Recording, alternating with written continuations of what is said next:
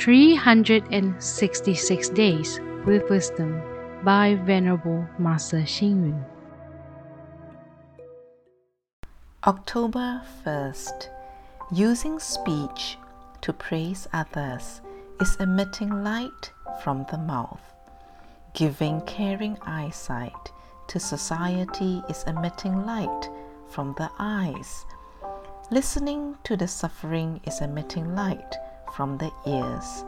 Using compassion to empathize sentient beings is emitting light from the heart.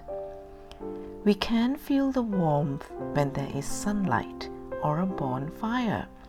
In the same way, warmth is everywhere if we all speak good words.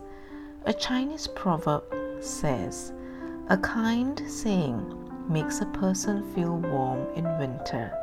An evil saying makes a person feel cold in hot summer.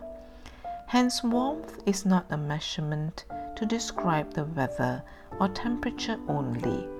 Respect, kind words, a smile, and care are also able to create warmth. Genuine warmth comes from sincerity. Thus, we should act like an electric generator, spreading warmth to the people around us. When other people feel discouraged and disappointed, we should give them a few words of warmth and encouragement. Attaining Buddha mind means allowing ourselves to possess compassion and benevolence. When a person has Buddha mind, then the warmth will spread naturally to society. We can see the importance of providing warmth to society by actually observing nature. For example, Sunflowers always follow the direction of the sun to blossom. Geese fly to the south for the warmth when it is winter in the northern hemisphere.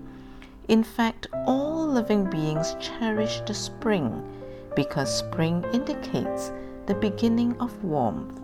If we wish to contribute to humankind, then first start with giving the society some warmth read, reflect, and act. Respect, kind words, a smile, and care are all able to create warmth. Please tune in, same time tomorrow as we meet on air.